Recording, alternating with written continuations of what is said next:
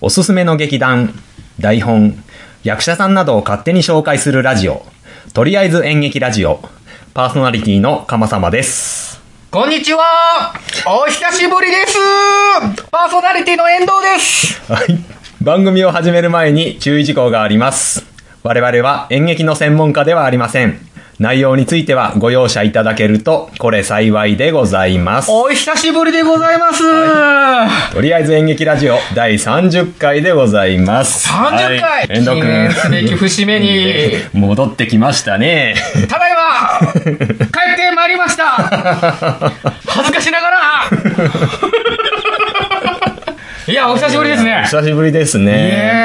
ー、お元気でしたかああ、もうなあまあ、なんとかやってましたよ。ずっと喋ってなかったですからね。ああ、そうだ、ね。もうこもってましたから。うん。えちょっと遡ったら、えはい。 2019年の10月ぶりの収録。 2019年の10月ぶり、うん。だから、半年以上も経ってるわけやな。ちょまだ下の子が生まれてないです ねそうだね。次の収録しようかなっていうところで、まあ、遠藤くんが育休に入りま して。どうどうですか落ち着きましたか少しは落ち着かないですよ より落ち着かないですよ まあまあ。初めてのこれ収録場所あなんあ、ですそうそうそうそう。 G スタジあオのそうだね。G スタジオ。 G スタジそうオ名付けつまいについにここまで来ましたそようそう。まあまあ、久々ということでね、まあ、そのスタジオとか収録場所も変えて、ねね、えもうマイクとかね、録音機材も一新しましてね。本当にこう、ええ個別のマイクになってますからそうねだね。 もう第1回の iPhone をただ置いて カラオケボックスの隣の歌ガンガン聞こえのガーガーいいのいや、もうあの時から比べればもうだいぶパワー素晴らしい空空間が手に入りましたようん。 G スタジオね広いですよねえ。ねえ。これいくら工事はしても別に緊張迷惑にはならないんじゃないですそかうだね。制作のうん。彼のまあまあ、わかりやすく言うと、セイロボット君の自宅。そうそうそう 何が G スタジオだっていうか 自宅にお邪魔してそして、通称 G スタジオ。 G スタジオで お送りしておりますけれどもますね。ゆうべここに泊まったんですって そうですね。泊まって何をしてたんですか止まって、あの、君の名はを。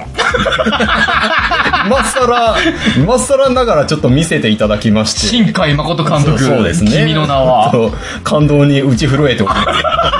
もう今更なんですけどね、もう。入れ替わってるやつですよね そうですね、お前は誰だっていうのはああ今更盛り上がってるんですけれど も。いやいやいや、ねえ何年前のやつで すかええ本当 にね。まあね、名作はいつ見ても名作ですようね。んそうですね。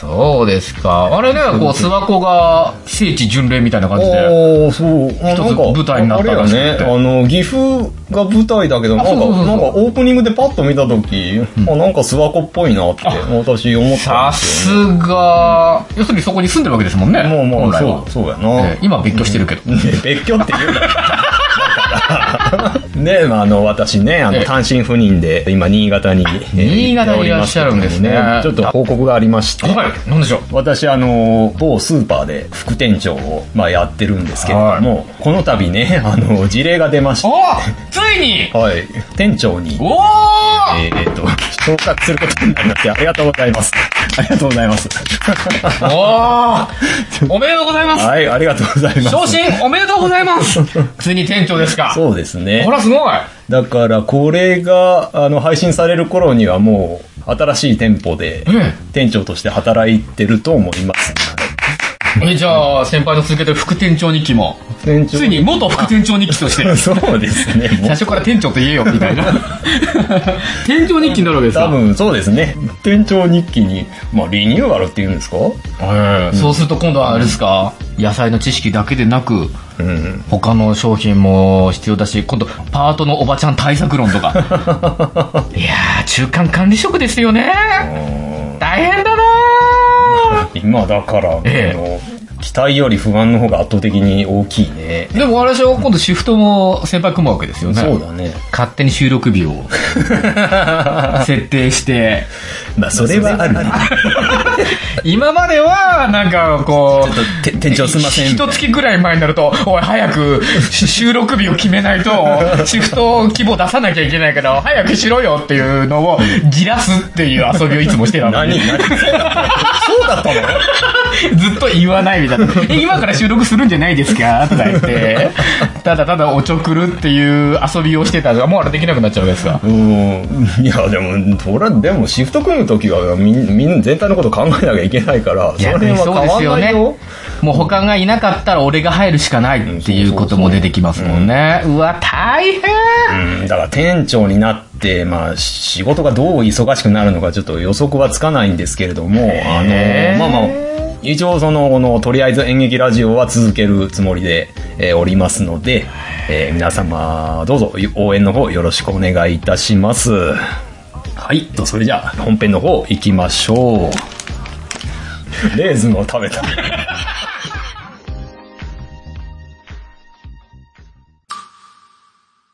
高い塔を立ててみなければ、新たな水平線は見えてこない。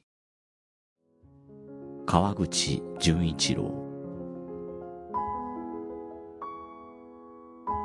あなたに届けたい物語が、そこにある。ポッドキャスト、朗読の時間。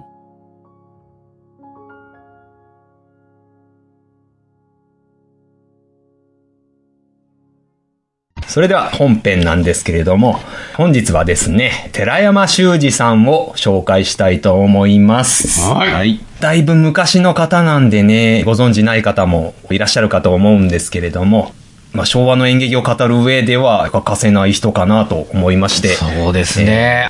寺山修司さんのプロフィールですね、1935年の12月10日生まれ昭和10年生まれになります生まれですで1983年5月4日に47歳でえー亡くなっております僕らが生まれた頃もう死んじゃった人ですね。うーんそうですね昭和58年にえー亡くなられてますからね、えー。そりゃ知らないわけですよ。そうですね僕らも知らないし。うちらの世代のもなかなか知らない方ですねで当時はすごいテレビ出てたらしいですもんね。ああそうですね競馬の番組とか。そうですね、競馬が非常にお好きで、うんはいはいはいはいはいはいえーとテレビも出られてましたし、んえーともちろん劇もやられていて、うんうんで、詩人でもありますし、俳人でもあります。俳人。その他、えーあの、映画監督とか、脚本家、えーそして歌の作詞など、えーマルチに活動された方ですね。みたいですね。そう、つまりね、僕は何が言いたいかというと、俳句を作る友達が僕らの中にもいるわけですよ。同同級生に生僕は彼と一緒に、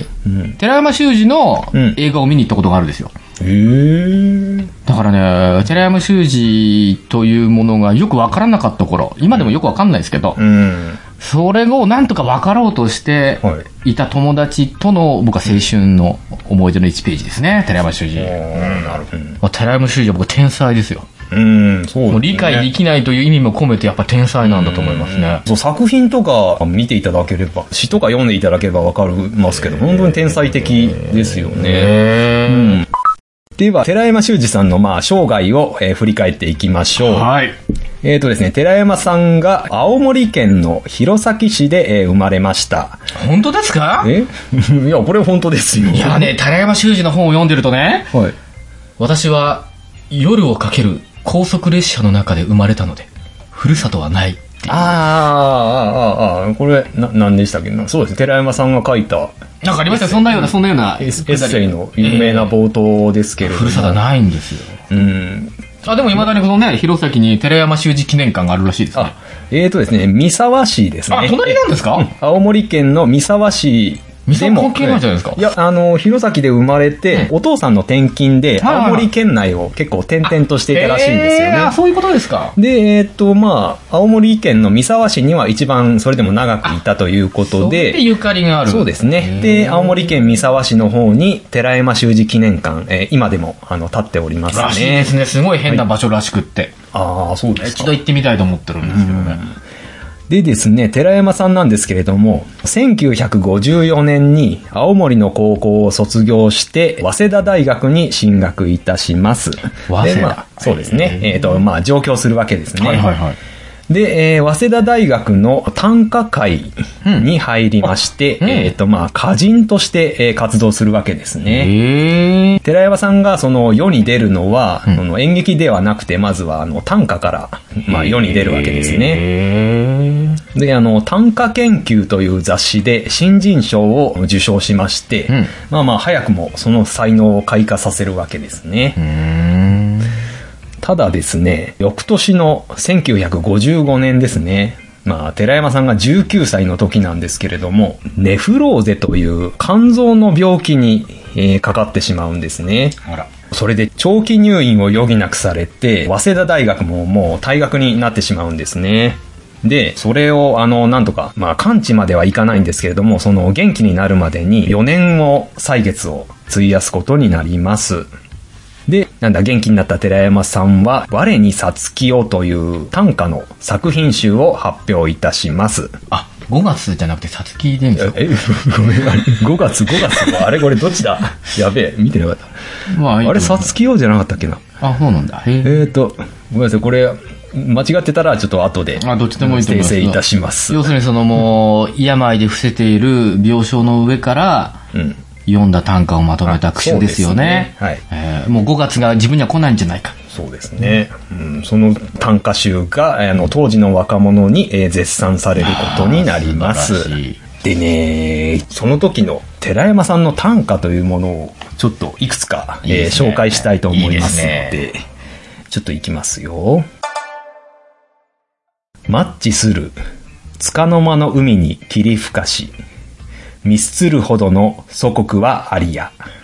これはですね、寺山さんが、まあ、18歳か19歳頃の歌なんですけれども、ミスつるほどの祖国はありや、この身を捨てる、まあ、要するに、戦争で亡くなった人たちのことを表してるんですけれども、ここから戦争まで行きますか。うん、そうですね。まあ、これ、わあくまでこれ私の解釈ですよ。あ、大事です。そういうの大事ですよ。俺この歌から先輩は何を思うわけですか、うんそうですねうんうんうんだから、ミスするほどの祖国はアリアですから、うんまあこの日本という国はうん命を捨てるほどの価値はあったのかっていう、あ多分その戦後ですからね、これ読な読るほまど、れなるたとほど。。はいはいはいはいはい。なんかそのマッチを吸って、まあタバコでも吸ってたのかな。そんな感じですよねうんそうですね、その時に戦争で亡くなった人たちのことを思って読まれた歌かなと思います。そうかもしれない。まだだって若いですもんね、寺山修司もこれを読うんんだ時そに。うです。ね。で、おそらく同じぐらいの若さで命をうん、そうですね。戦争投でげ。打った若者のことも思ってるのかもしれないですもんあーね。そうですね。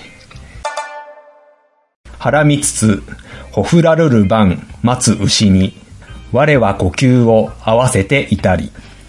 えーっと、これはですね、子供を妊娠している牛を、まあ、食べるために、まあ、牛肉にされるから、まあ、殺されなきゃいけないんですけれどあもー、そんな運命の牛に対して、私は呼吸を合わせることしかできない、みたいな。ああ、無力さを感じますね。そうですねなんか、うん己の無力さを、うん。まあ、感じた歌かなうとん。思っております。うん。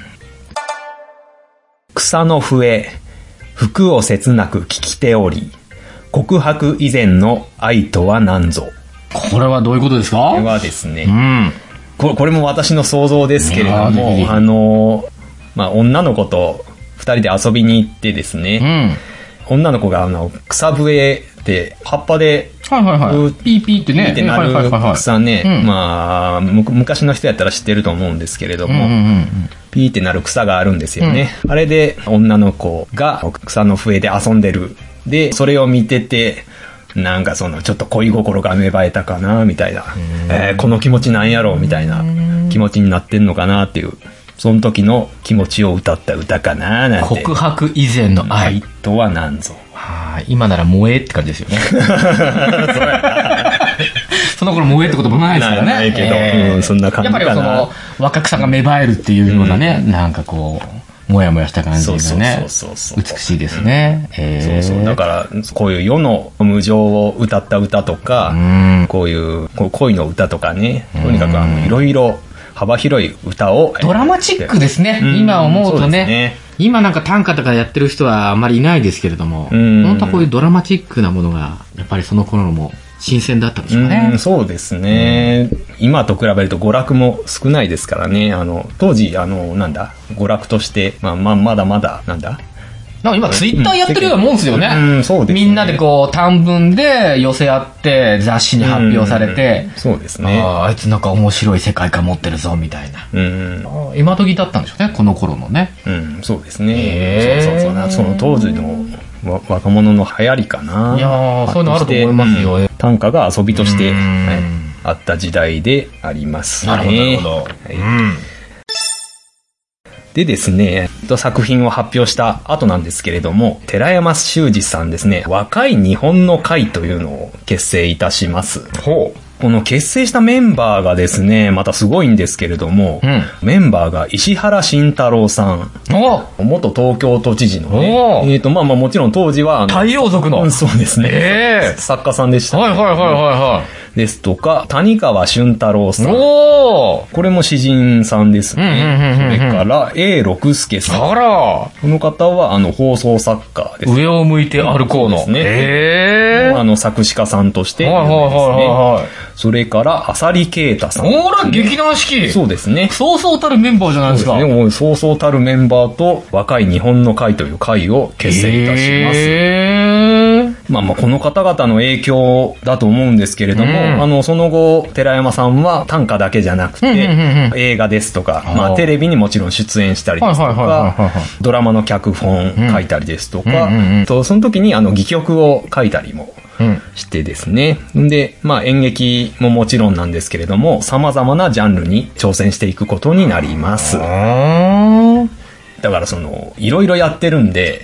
職業何ですかって聞かれた時に、うん職業は寺山修司ですって答えてたらしいですね。いいですかっこいいね。あれもそうだから、そういうよ。です ね職業は遠藤ですって。恥ずかしいね。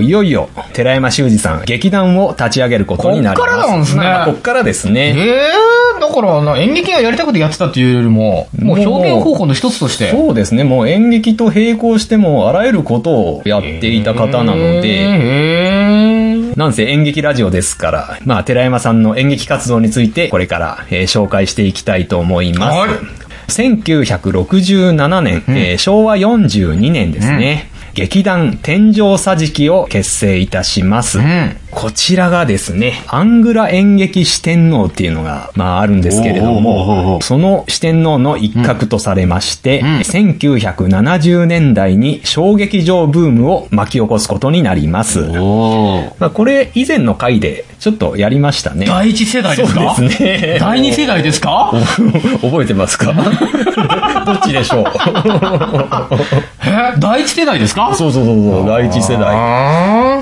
衝撃場ブームの火付け役となった、へーえー劇団天井桟敷でございまーす。えーで、公演は当時の若者からまあ熱狂的にえー支持されることになります。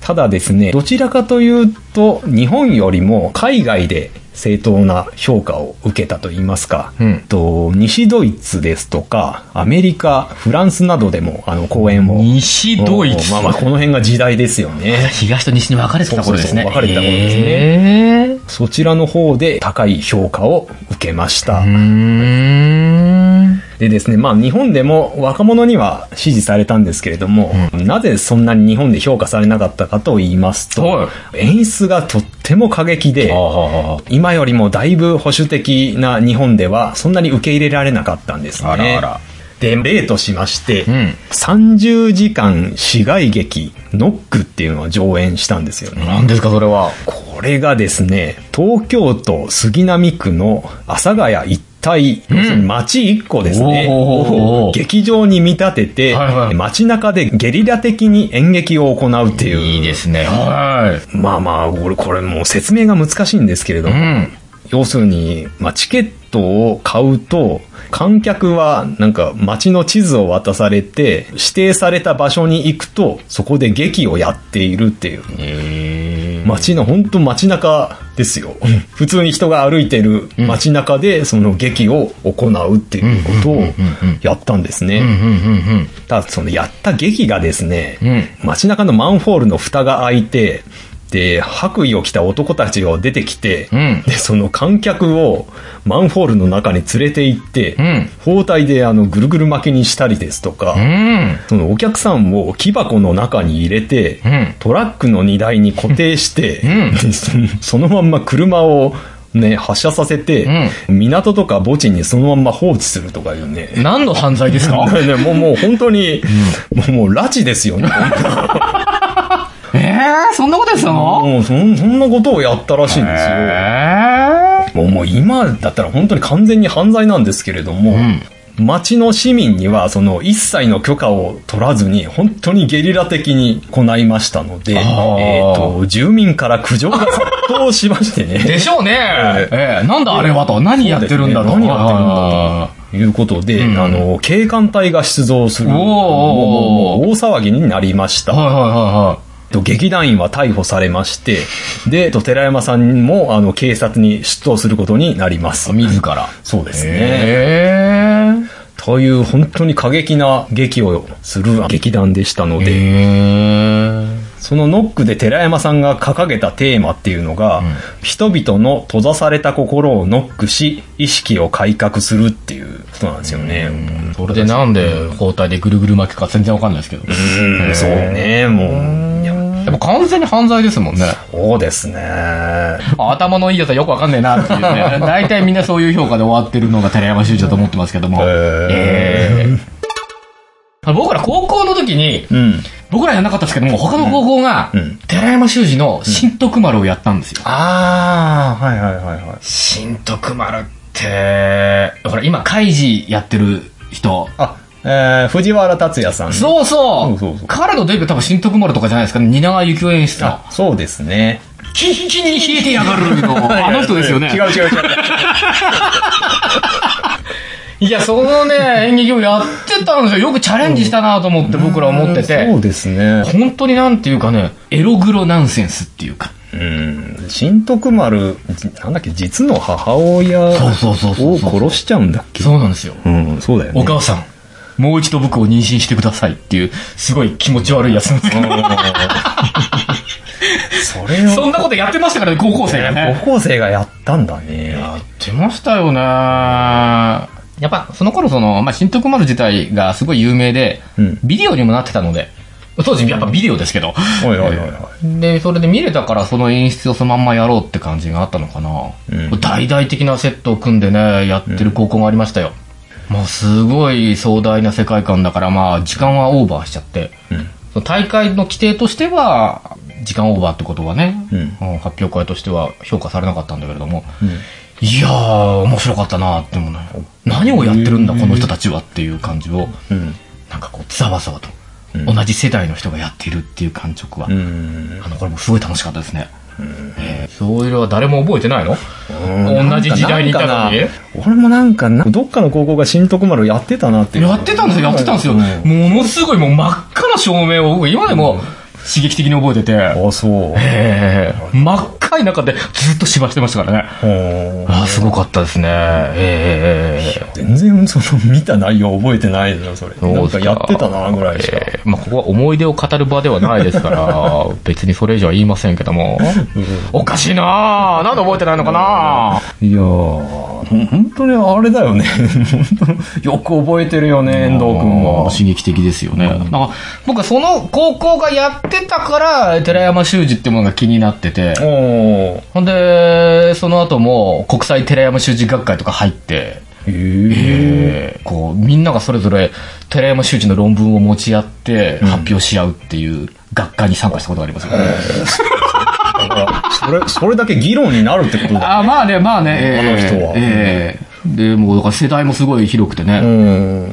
もう全然年上の人たちが集まってましたけれども。うん。で、みんなで最後、時には母のない子のようにっていう歌を合唱して終わるっていうね。あー、それ、あれ、寺山さんの作ああ、そうです、そうです、そうです。曲ですよ。ええはい放送禁止になっちゃったやつね。うん。ねあ れも、あれも際どい歌やからな。ええまあね、うん。まあまあこんなノックの時のすごい騒動があったにもかかわらず、うん天井桟敷はね、えーの活動を続けてたんですが、はいはいはいはいまはあ、1980年代に入ると、んあの寺山さんが体調を崩しましてですあらね、公演回数も減っていってしまいます。もともと体は弱いんですようんね。そうですね。若い時に、うんえーと、肝臓をやってしまいましたのはで、で、1983年の5月ですね、寺山修司さんは肝硬変により、えー亡くなってしまいます。い。あらあらあら。で、まあ、やはり寺山さんあっての天井桟敷でしたので、うん天井桟敷はまあ、急速に求心力を失って、寺山さんの死からわずか2ヶ月後に解散してしまいます。マジっすかいや、多分でも今でもね、はい。やってんじゃないですかそうですね。天井桟敷じゃないかもしれないけど。ごめんなさい。えっ、と、寺山さんのその、なんか、右腕みたいな人がいたんです音楽やってたうね。んうん。なんとか、なんか、ごめんなさい。えっ、と、ちょっと今ね、セイロボットが調べます。セイロボット君頼む。こういうの早いですえっ、よ。とね、なんかカタカナの名前の人やああ、素晴らしい。ジュリアス・シーザーって調べて。あ、もう出てきた。おー ジュリアス・シーザーさん何でしたっけ合ってるかなあの、だからね、ウテナ。見てな。あな、少女革命ウテナの主題歌とか全部作ってた人。あ、そうなんだ。ジュリアス・シーザーでいいのジュリアス・シーザーさん。だね。そうそう。あの、この方がですね、天井桟敷の劇団員ですか、うん。を、まあまあ、ほぼほぼ引き連れて、えっ、と、新しい劇団を立ち上げまして。この間、菅田将暉がやった、ほら、あの、ボクシングの映画。菅田将暉ボクシング映画で。 セイロボットくんだあれ、寺山修司の脚本であ、現代版にリメイクしたんですよ。あ寺山修司がへー撮影した映画。ええ菅田将暉が今やってるんですよ。未だに多お分、世間では通じると思っている、そういう世代の人がいるんだなってう思いまん、す。そうですね。ほらほらほらほらほら。ああ、ゴーヤですよ。ああ、ゴーヤ。ああ、ゴーヤ。ー寺山修司の小説を菅田将暉が主演で、ああ、2017年にそうそうそう上映されたということでね。これはやっぱりその、当時、イケイケだった寺山修司に、ああ、はい。映画作ってくれって依頼が来たうんで、そしたら寺山修司は、俺はこれを監督をやってもいいけど、監督をやるにあたっては音楽を全部ジュリアス・シーザーにやらせてくれっていう条件付きでおーええ映画を作ったっていうああね。、なるほど。これで2017年に、えー、とリメイクされるということで、まあ、寺山さんの戯曲ですとか、随筆ですね、それとか短歌ですね、これらはもう、今でも人々を魅了しまして、ざわざわしますようね。ーん、そうでいすね。やー常に挑発してくるんですよ。うーん、あそんな感じやな。観客をどんどん挑発してくるうん。そんなも感うじやなね、仕掛けてきますからね。え刺激的とえ言いますか、ね。心穏やかに見てらんないですよう。ん、そうですね。俺なんかしなくちゃいけないんじゃないかっていう感じになるっていう感じはありますね。ええ常にねわかるわかるはいはいはいはいはい。それこそ本当に皆さんの心をノックする寺山さんの作品ですね。戯曲でも小説でもまあ短歌でもいろいろありますんで、これ聞いてあのご興味持たれた方はぜひ調べてみてください。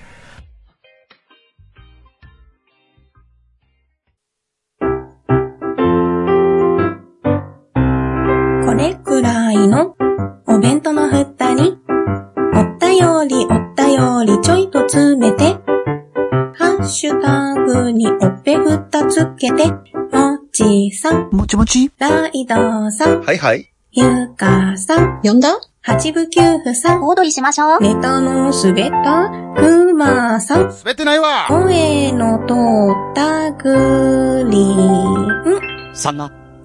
ポッドキャストお弁当の蓋、週のどこかで不定期配信中。ゆるっと聞いてね。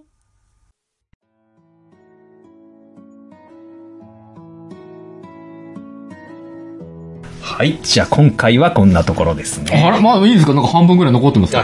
これがですね、実はこのもう収録してあるんですよね。あら今回はですね、あの、これを、まあまあ、ボーナストラックとして、ボーナストラック。 そうですね、一番最後につけようと思いますあーので。締めのかっこいい部分を一人で 取って、しこしこと作ってるわけですね。しこしこって。いいじゃないですか、いいじゃないですか。ええええええええでは最後にいつもの告知いきましょう、とりあえず演劇ラジオでは皆様からのご意見ご感想紹介してほしい劇団役者さんなどを募集しておりますお便りはメールまたはツイッターでお待ちしておりますメールアドレスはかまさま7 at mark gmail.com すべてアルファベット小文字で、k-a-m-a-s-a-m-a 数字の7、アットマーク、gmail.com です。ツイッターは、ハッシュタグ、演劇ラジオで感想をつぶやいてくれれば OK です。演劇は漢字、ラジオはひらがなでお願いいたします。それから YouTube でも最新回から全ての過去回を聞くことができます。こちらはとりあえず演劇ラジオで検索してください。それではまた次回お会いいたしましょう。さようなら。さようなら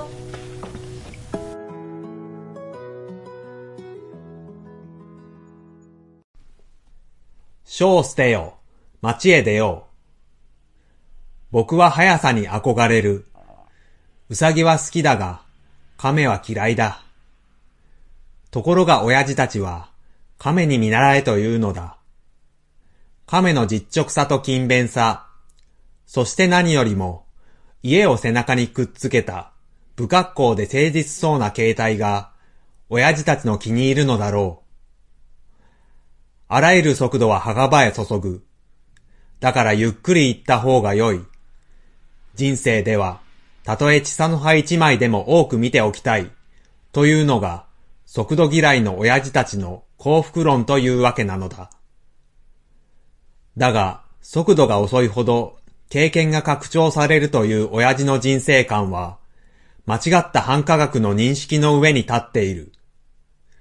親父たちが僕らに残した文化の遺産は、実に極めて素早いものばかりだった。速度の歴史が我が国では文化そのものの形態の中にはらまれていたのである。僕たちにとって速度は実存なのだということを、あなたにはどうやって説明したらいいのだろう。速度は僕たちの世代のもう一つの祖国であり、とても住みやすいものだ。この心情は時速500キロで歴史を乗り捨てる育児から生まれたものだということがわかるだろうか、親父よ。寺山修司